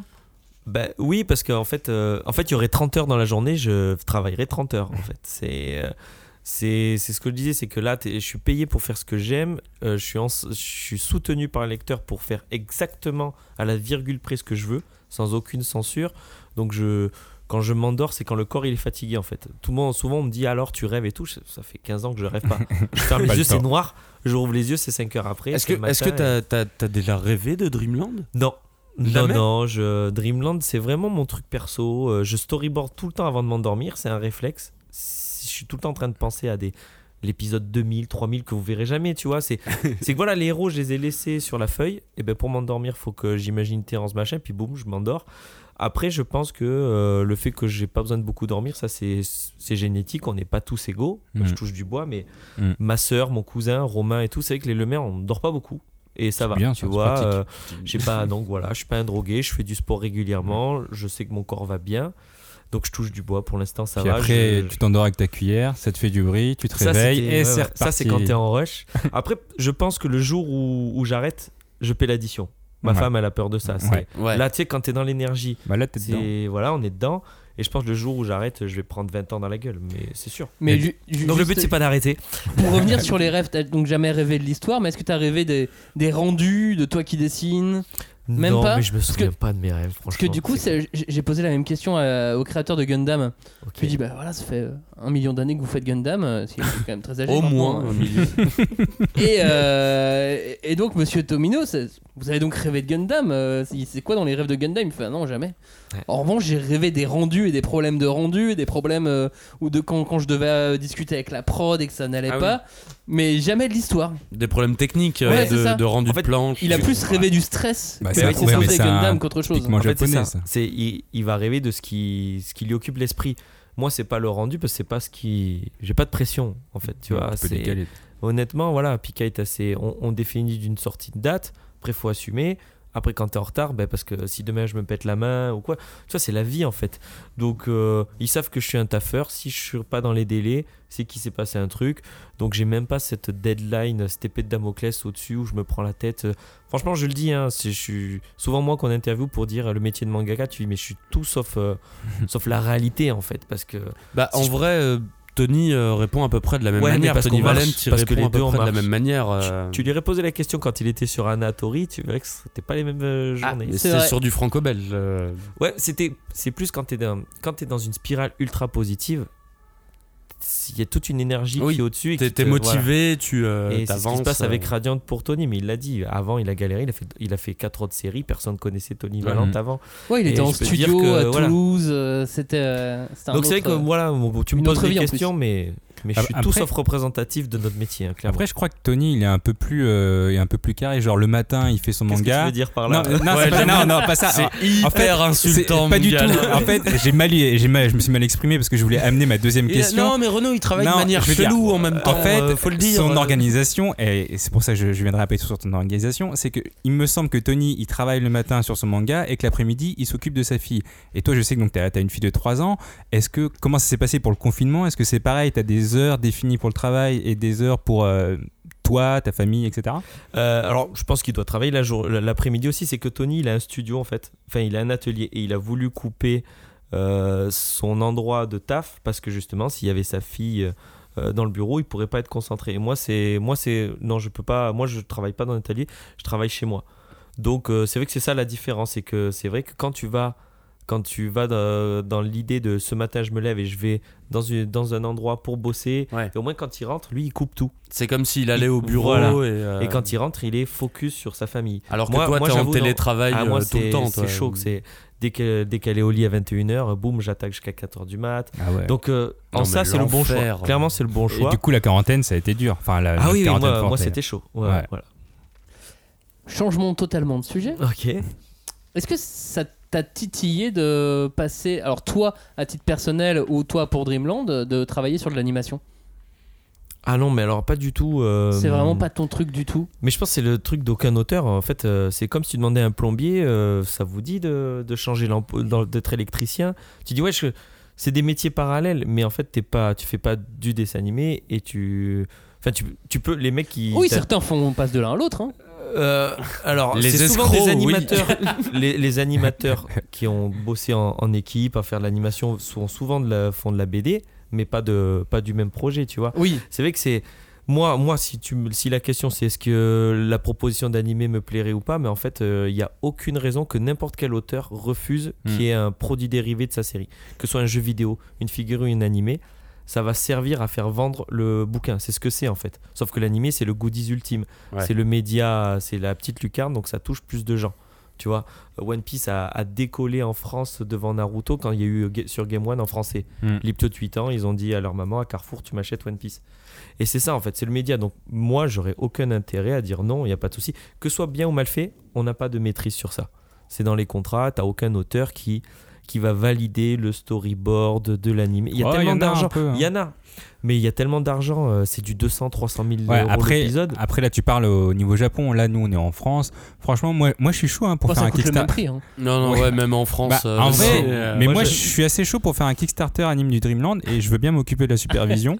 Donc honnêtement, si toi t'es partant, Ah, d'accord. après moi je vois ton côté un peu perfectionniste et je suis sûr que tu voudras toucher un petit peu à ça. Non, non, pas du tout. C'est c'est pas que perfectionniste, c'est que Dreamland, dans l'état qu'il est, il pourra pas être animé. Moi, franchement, j'ai des potes qui travaillaient sur Wakfu. Je peux te dire que France 3, il y avait un cahier des charges de fou. Donc tu fais pas ce que tu Mhm. veux, même en France. Et on le voit là, ils demandent un Kickstarter pour la saison 4 parce que le héros, ils l'ont fait grandir. Ouais. Donc non, non, t'as l'animation, il y a tellement d'argent en jeu qu'il n'y a aucune maîtrise, euh, il n'y a, il y a pas de liberté. Il y a pas de T'es en train liberté. de dire que tu refuses mon poste de superviseur, c'est ça J'ai l'impression que Dlo essaye de quitter le podcast Non, et mais- de se trouver un nouveau job Non, je euh, de voulais- je Kickstarter de- partir sur la ligne Dreamland. Je dis euh, que s'il y avait un anime Dreamland, tous les lecteurs seraient déçus dans tous les cas. C'est trop trash pour ce que c'est. Ouais. Tu sais qu'un Dreamland, le- c'est plus trash qu'un Last Man en fait. C'est Pour ce c'est que ça grave raconte. trash, ouais.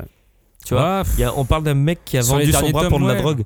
oui, Oui. mais après à chaque le- fois la phase à Delirium City, Oui, mais- déjà. euh, mais à chaque fois t'as la phrase d'après, ouais mais la drogue c'est mal. À chaque fois tu le dis. Donc Ah, euh, mais... en vrai, on reste dans Non, mais il y a une morale, je suis d'accord. Mais dans ce qu'est Dreamland, c'est trash dans tout parce qu'en fait, il y a. C'est ce que. je- c'est ce que je- c'était la question tout à l'heure, c'est que je m'impose aucun truc parce que je sais que je vais le raconter de façon assez bien. Tu vois, la première fois avec les, la première fois des deux petits puceaux, c'était pas un hentai. Au contraire, c'était touché non, parce que. au contraire, c'était Voilà. plutôt très mais bien je raconté. m'interdis euh, aucun, aucun mais- sujet. Moi, le premier, je serais déçu s'il y avait Voilà. un animé. Et il y Mais a après, écrit, il y a- perso, y a hein. écrit l'abus d'alcool est dangereux pour la santé sur chaque bouteille Mhm. de bière. hein. Ouais ouais oui, mais moi j'y crois hein, moi cette année. Non, mais demain, s'il y a un animé tout pourri qu'on me le propose, il n'y a pas de raison que je dise non. Mais par contre, je suis d'accord que à, hum, animé comme série, putain, mais ça serait tellement compliqué. Comment, comment tu vends ça à France 4 tu vois? Comment, com- comment Mais tu France fais? 4 n'existe plus. déjà, Déjà, il faut- faut tenir Bah la oui, page. euh, bah, faut trouver des, faut France trouver 4, des, tu vois, des doubleurs mais- avec l'accent Montpellier. Déjà, Non, tu voulais des doubleurs de les méchants de Nicky Larson à un moment. oui, pour les méchants. Mais, Mais après euh, pour les autres, oui, c'est vrai. Ouais, tu le c'est feras. Montpellier, il faut Mais, qu'il. mais t'avais dit euh, que tu le ferais avec tes potes. Ah, bah voilà, bah voilà, t'as pas le choix. hein. Eh, Les auteurs de South Park le font eux-mêmes hein, Ah aux. États-Unis. Donc, euh, Ah oui, Oui, c'est vrai. Non, ils, oui. non, ils l'ont fait vrai. pour les deux premières saisons. Ils ont arrêté après. ouais, au bout d'un moment, mais ils, Ils- ont l'air totalement fous quand ils le font. Et Ils ils ont pas- ils même ont fait pas- des génériques là. Ils ont pas live. totalement arrêté, hein. ils font encore des voix. Ah ouais hein, euh. Ouais, ah mais oui, des, oui, des ils trucs vite fait, des trucs genre Non, non, non. Garrison, Monsieur Non, ils font euh, encore des voix des persos principaux. Ils avaient fait Monsieur ouais, c'est vrai. Bon, Johnny est toujours inquiet pour toi. En, préparant cette C'est émission, il s'est beaucoup inquiété. Euh, notamment au niveau des pages couleurs et des aides que tu pouvais avoir. Ah, franchement, moi, moi j'adore les pages couleurs. Il aimerait bien que tu l'embauches. pas du tout. Je dessine vraiment merde. t'aider pour, Et en euh, colorisation, c'est mort. Il y a un Kickstarter, Non, non, il y a des pages couleurs. en fait- tu nous fais un devis, mec. Là, à Euh, chaque fois, à chaque fois, je lis, des, je lis Dreamland, il y a vraiment des pages couleurs tout le temps. Il y a même des, des trucs spéciaux, genre euh, juste du sang sur une case alors que le reste c'est en noir et blanc. C'est enfin, c'est assez magnifique et ça donne euh, pour moi un bon aperçu de ce que peut devenir l'anime. Bref, bah, euh, oublions ça. En tout cas, en France, on n'a pas l'occasion de voir beaucoup de pages couleurs dans les mangas. Et contrairement à toi, et j'ai l'impression qu'il y a beaucoup d'autres personnes qui colorisent. Et ça, c'est plutôt une question. Parce que je sais pas vraiment, je sais que Davix avait fait des pages couleurs sur le tome, Tome, euh, 3, euh, ou 5, tome je sais 5. plus. Ouais. Tome 5. Et du coup, est-ce que d'autres personnes colorisent ou c'est toi qui colorises tout? Alors sur les 19 tomes, il y a eu des Vix sur le tome 5 ou 6, je sais plus. Il y a eu Salim sur le tome 5 ou 6, je sais plus, donc un des deux, voilà. Et il y a eu euh, Kirua, un petit jeune qui à l'époque... Qui euh, fait partie de la famille Zoldyck. Euh, non, c'était son pseudo. Euh, non, sinon il s'appelle Zinedine. Euh, ah, Oui, qui bon, fait d'accord. partie du Note de France, du coup. et qui avait fait les couleurs du tome 7, je crois, de Midas, là, les super Ouais. couleurs. euh, Ouais, voilà. ouais, ouais. Donc tu vois, sur 19 tomes, il y a eu 3. Donc finalement, c'est toi qui les fais Ouais, euh, pour tout le reste. Ouais, ouais. D'accord. Mais après, plus largement, t'as eu d'autres collaborations, des assistants, d'autres jeunes auteurs, ton cousin? Alors j'ai toujours eu dès le tome 1 Romain et Salim qui m'ont aidé, euh, puisqu'on parle d'une époque, c'était 2004. Euh, Salim qui est le mec qui a le plus de culture que je connaisse en, en franco-belge, en comics. Fait Renaud, tu sais, si- s'il n'y a pas de Français qui font du manga, qui font du 200 pages en couleur, faire de la BD ça prend du temps. Euh, la franco-belge 48 pages par an, euh, toi tu vas en faire 200. euh, L'important c'est la narration, c'est les persos, on va te faire les décors. Donc du coup j'ai toujours mes potes, donc Salim pote et mon cousin Romain la famille, donc ils m'ont aidé du tome 1 au tome 14. Et, et ben après, du coup, c'est arrivé que on s'est vu dix ans après, euh, ben, le statut n'avait pas évolué parce qu'on est c'est trois auteurs, on est tous, c'est des auteurs confirmés en fait. Le but c'était plus, Renaud, c'est le premier de, de la clique qui a eu le contrat, on va t'aider. Euh, moi, j'ai aidé Romain sur son storyboard à l'époque du tome 1 parce que S'il fait mes décors, c'est pas pour que je fasse les décors de Romain, tu vois. Mais voilà, ma force, c'est la narration. Donc, euh, donc voilà, on, on marche en trio et on, on cède, on cède selon les contrats. Et au bout de 10 ans, on se rendait compte que quand même, euh, moi, je trouvais euh, moi, moi, moi, et puis les potes en, en, en retrait. En et, backup, et euh. voilà, et ça leur prenait du temps. Et je voulais pas que dans 20 ans, on dise euh, qu'on en soit au même point. Donc c'est vrai que dès que j'ai dit, bah, les gars, je me sens prêt de faire les trucs tout seul. Euh, donc ils m'ont formé à des logiciels 3D parce que le but c'était pas de perdre la qualité en étant tout seul. Et donc du coup après chacun a, a explosé. Romain il a fait son manga, Ro- euh, Salim il est prof dans, dans la boîte de jeux vidéo Créageux et tout. Donc, euh, donc voilà. Et aujourd'hui, alors là, ça c'est c'est tout nouveau, c'est tout récent, c'est tout inédit. euh, voilà, du tome 15 au tome 19 je suis tout seul. C'est bien. Lego il est... Voilà, je suis Il est bien. ouais. Il est bien. Ça fait chier, c'est chiant de faire les décors. Euh, et du coup, pendant le confinement, euh, ma femme m'a dit Mais qu'est-ce qui te. Qu'est-ce qu'il ferait pour que tu ailles plus vite et tout Je suis mais les décors, franchement, c'est bon. J'ai fait cela, c'est ta fest. En plus, il y avait que des nuages. Donc ça va. Ah, Et ça, des c'est les décors à la Dragon Ball. euh, Voilà. de- Des viens, on va se battre dans les c'est montagnes. bon. euh, C'est ça. Mais je suis ah putain, les décors. euh, Ah, c'est pour ça que t'as tout défoncé, que c'était le désert sur la fin. Oh là là. Et du coup, j'ai appelé mon, mon éditeur et j'ai dit, ben, euh, je pense que si j'avais des gens pour faire les décors, euh, on irait plus vite. Et puis j'ai cette volonté. Et d'ailleurs, c'était après l'artbook où j'ai fait le bilan de ma série, première série, euh, premier cycle, euh, 15 ans, 19 tomes. Hors de question que dans 15 ans, je finisse le deuxième cycle. Tu vois, j'ai envie de passer la seconde. Ouais. Donc là, du coup, là, depuis juillet, j'ai casté, j'ai casté des assistants de décor. Alors, t'es en France. Comment tu trouves des petits jeunes qui Ouais. savent faire des décors À quoi, à quoi ressemble euh, la, la proposition d'embauche Ah ouais. clairement. Tu vois, c'est donc même là, je pense que j'ai fait un truc assez assez nouveau et j'espère que ça va se démocratiser. Donc déjà, Et à vous- distance, du coup. Ouais, mais déjà j'ai voulu faire euh, les choses dans l'ordre. C'est avant de proposer à des gens, c'est tu laisses ton éditeur te proposer une somme et comme ça après tu verras les gens. Oui, dire, bon Ouais. voilà, euh, Mm. c'est assistant. Il en fallait deux. Un, s'il y avait eu qu'un gars, il aurait pris toute la masse de taf des décors de tout le temps, mais il m'aurait pas fait gagner du temps en fait. Euh, ce serait voilà, c'est juste que j'aurais pas eu à faire les décors. Donc j'avais dit à Pika, il m'en faut deux pour qu'ils aient chacun la moitié du tome et tout. Mais comment ça, du coup, euh, que chacun s'occupe d'une partie du tome? Euh, ben en fait, c'est qu'il y a des décors et après tu tu fais c'est 4, quatre ou 5 chapitres chacun comme il y a 10 chapitres ou selon Ouais. le tome, c'est que c'est que tu peux pas filer tous les décors à un seul gars. D'accord. Mais Si du coup, faut qu'ils assurent une espèce de cohérence C'est à entre moi, les deux. c'est à moi euh, d'assurer ouais, de ok, d'accord. savoir de savoir qui je vais recruter selon le style, quel type de truc. Mais de toute façon, on faisait pareil avec Salim et Roro. Quand il y avait une scène, chacun eux choisissait. Roro disait ben, je vais faire toute la scène avec le, le royaume des chats parce que il a fond Final Fantasy, il fallait une, Mm. une Mm. ville un peu. Avec des Euh, mogs. voilà, Salim, il est très fort en ancrage quand il fallait euh, un truc un peu en ambiance, il se gérait, donc ça se faisait naturellement. Mais là, ça va être pareil, c'est selon les scènes. C'est, t'auras pas, je pense, t'auras pas les deux assistants sur le même chapitre. Ça D'accord. sera par chapitre, ou par scène, ou par décor.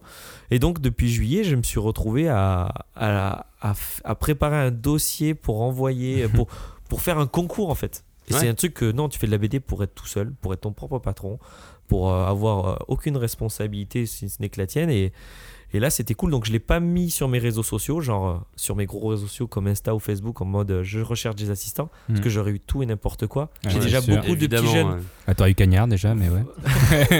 T'aurais eu Johnny surtout, oui. Ouais, c'est c'est clair. je t'aurais dessiné. Un moi, moi j'aurais dessiné des pénis. Il aurait dit non en direct, c'est bon, Ah, tu vois. bah, Mais... Ah non. Mais déjà, j'ai beaucoup de petits jeunes qui te disent je suis prêt avec les persos et tu vois que ben non, le perso il est mal fait. Alors en décor, quand tu dis euh, me faudra des mecs qui maîtrisent la perspective, Ah oui, il j'aurais faut une eu tout, et- perspective.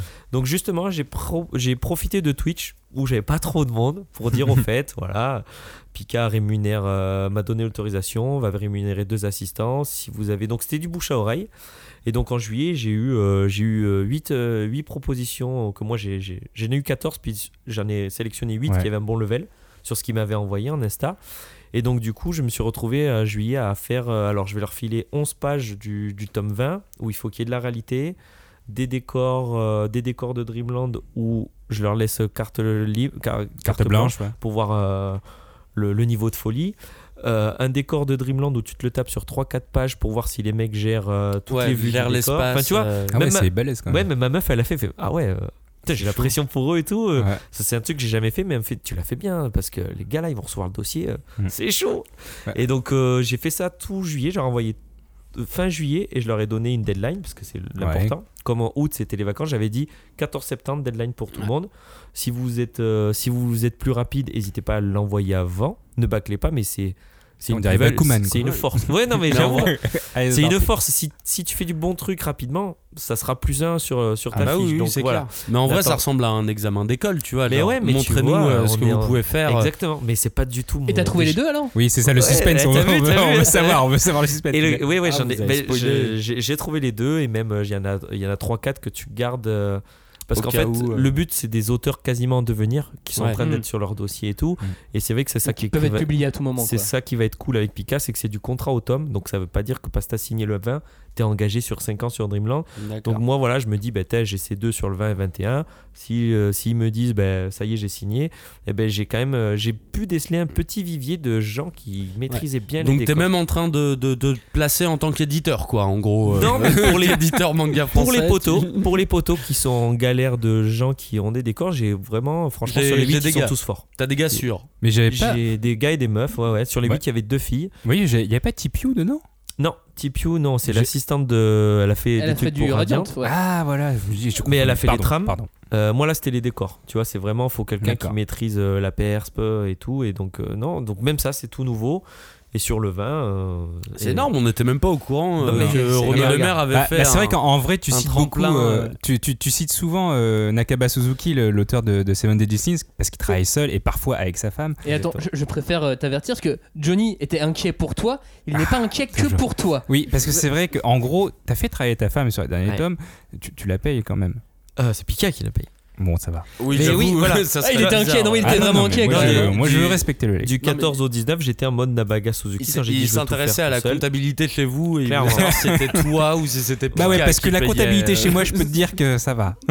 Mais disons que là, elle a arrêté de m'aider Oui. parce que voilà, et donc euh, je me suis retrouvé tout seul. Et puis qu'est-ce qui te ferait Parce qu'après, elle faisait des trucs pas artistiques parce que voilà, mais mine de rien, poser les trames, gommer les pages, mettre les noirs et tout, suffit juste de savoir colorier.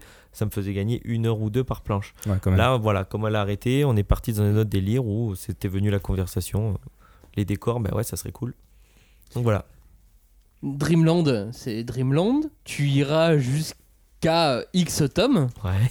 Tu t'imagines faire autre chose que Dreamland Du coup, t'arrives à te projeter? Ah oui, oui, mais. De la j'ai- BD franco- de la- peut-être revenir à faire de la BD tout court, euh, faire autre chose?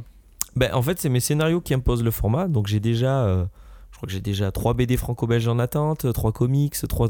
C'est, euh, c'est pas parce que je dessine Dreamland que j'ai pas d'autres idées. Tu vois, donc en fait, euh, c'est juste que euh, je veux tout, tout faire. Je veux faire tout, tout seul.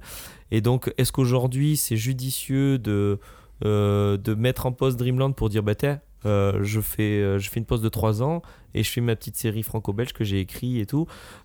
J'ai conscience au contraire que le monde de l'édition pour un auteur et même moi c'est galère Ouais. c'est encore trop tôt de dire je fais une pause parce que je me tirerais une balle dans le pied tu vois c'est juste que je sais que je pourrais pas attendre la fin de Dreamland pour faire un autre truc ça Bah, va arriver dans trop longtemps et ça me euh, ben, j'ai des envies mais t'imagines pas de Ça de te Non, mais, euh, non, mais en vrai, voilà. tu- dans tous les tomes, tu parles de- des spin-offs. euh, t'as vraiment une imagination infinie, j'ai l'impression. Et que t'as déjà écrit la plupart des histoires des persos, Asmodeus, Tropicana, etc. Tu les as écrits. Et t'as même dit que tu serais prêt à laisser ça à, à d'autres personnes. Mais ça veut dire que tu ferais le scénario et lui juste le dessin? Ben, en fait, c'est ça. C'est que c'est comme on, on parlait tout à l'heure avec euh, l'isekai, les foreshadowing, les spin-offs, c'est des nouveaux mots euh, que, que tout le monde utilise depuis 3-4 ans. En fait, moi, quand j'écris un perso, comme je te dis, j'écris son passé, présent, futur. Donc en fait, son histoire, elle existe. Maintenant, c'est comment tu le vends? Ben, C'est ça. C'est est-ce que tu as écrit des spin-offs, Renaud? Ben, En fait, il y a un spin-off pour chaque perso, Hmm. puisqu'ils sont tous écrits. Maintenant, est-ce que je vais les mettre dans Dreamland? Non. Est-ce que je les vois en série peut-être un jour? Moi, j'aimerais, mais comme j'ai déjà envie de faire d'autres séries, je vais pas repartir sur une autre série d'un autre perso.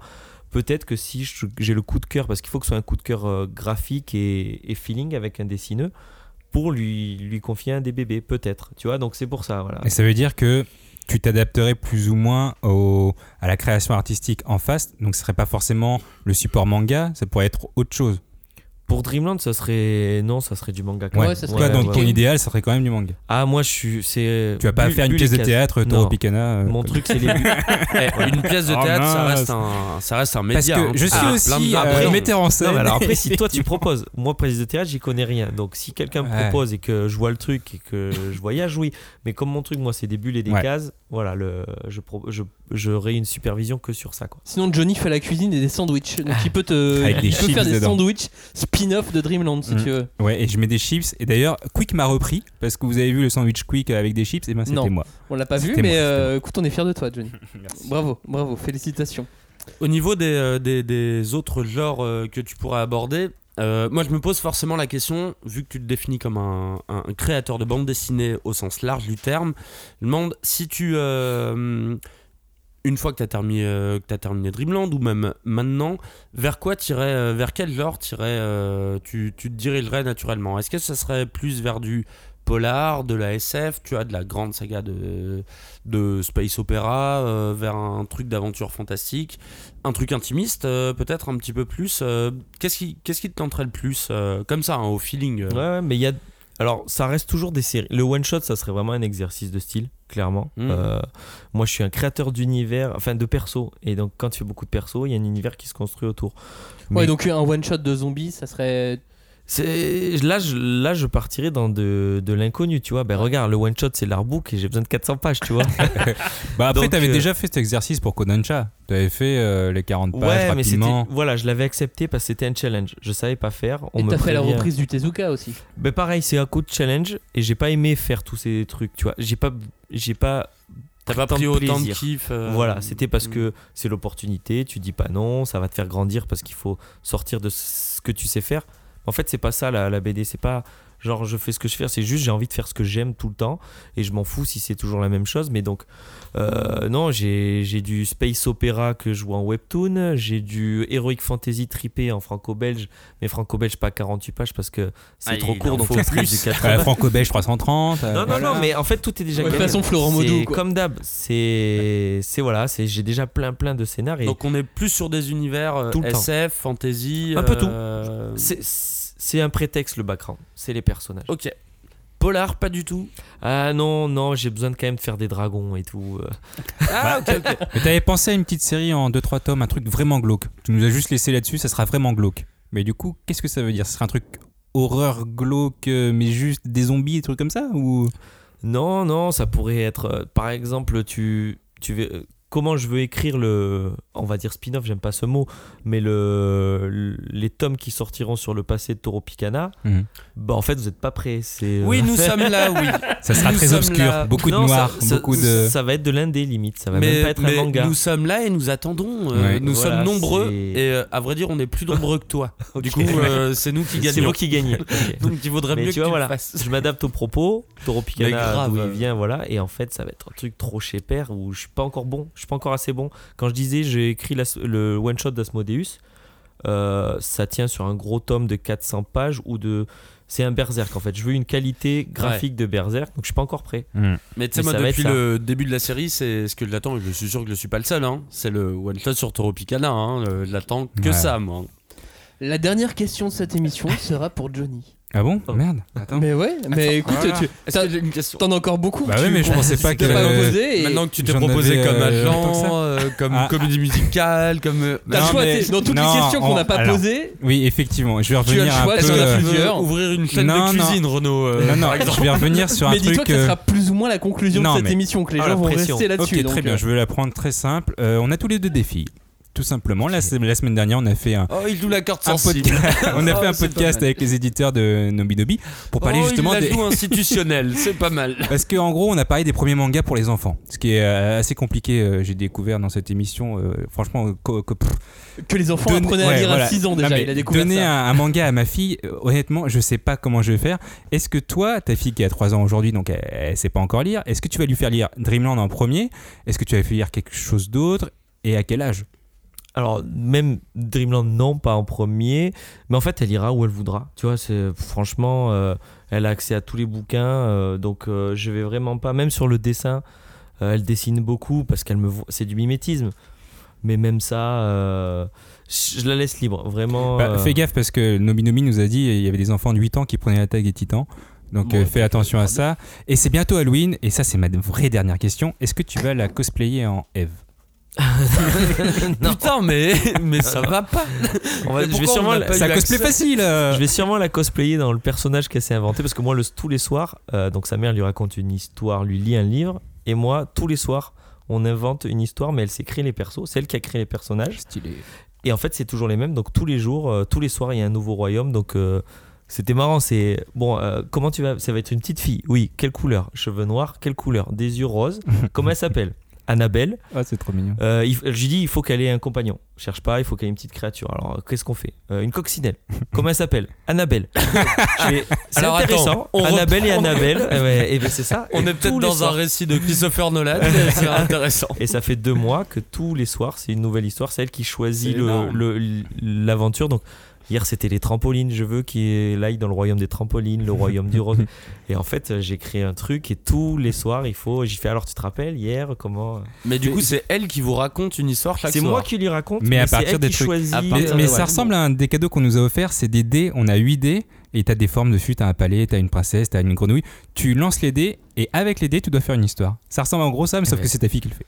Et tu vois, pour son anniversaire qui était il y a, il y a quelques semaines, comme elle est gâtée ultra, ben en fait j'ai juste fait un dessin euh, de, de Annabelle et Annabelle. Bah, J'allais te demander justement si tu dessinais ces personnages. Non, non, justement non, mais là je voulais qu'elle ait la, repré- la représentation, donc elle a en cadre. C'est le seul dessin que j'ai fait à ma fille euh, de- depuis trois ans. C'était parce que, ben, je- comme tous les soirs, elle s'endort avec ses images dans la tête. Là, qu'elle ait le visuel, eh ben, elle est trop contente. Donc du coup, D'Annabelle et. Annabelle. Annabelle et Annabelle. Eh non, ben, mais c'est un bah. concept. Mais alors, Non, comme- beau. et comme t'as des tatouages, est-ce que tu vas te tatouer Annabelle et Annabelle aussi euh, le truc horrible. Trop long. en hommage à sa Non, mais fille tous Ouais, les mais soirs- trop long. Tous les soirs, j'invente une morale et tout, mais c'est un truc de ouf. Hein. C'est- Après, trop long, c'est- Trop, euh, La morale de South Park, attention. hein. C'est une petite Bah, bah. coccinelle, c'est pas énorme, tu vois. Bah, non, je crois que tu voulais mettre Annabelle. ah oui, sur non, le non, je parlais de- du personnage de la coccinelle Ah d'Annabelle. oui, Elle a, elle déjà une euh, grosse bibliothèque?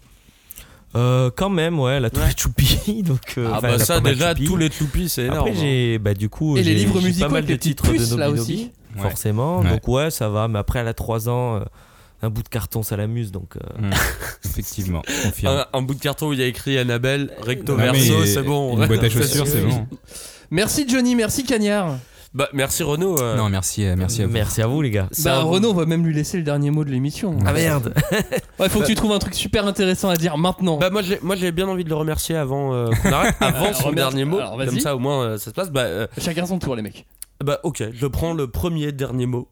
Bah euh, vraiment merci pour ton manga parce que ça fait euh, plus de 10 ans que je le suis et plus de 10 ans que euh, je l'adore vraiment. Et j'espère vraiment, et là c'est une menace, j'espère que je suis pas prêt pour la suite. J'espère foncièrement que je suis pas prêt pour la suite. Moi, j'ai déjà tout dit, donc j'ai pas envie de me. Mais merci beaucoup. Mais j'ai toujours mon t-shirt et mes euh, cartes de tarot. là. Ouais, je vois ça.